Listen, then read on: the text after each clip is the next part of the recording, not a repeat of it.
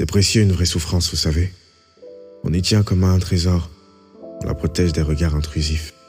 On l'admire en cachette, de manière possessive et honteuse. Et on en est fier d'y survivre. Une vraie souffrance. Ça ne s'expose pas à la lumière crue et vulgaire de l'explication factuelle. Surtout pas.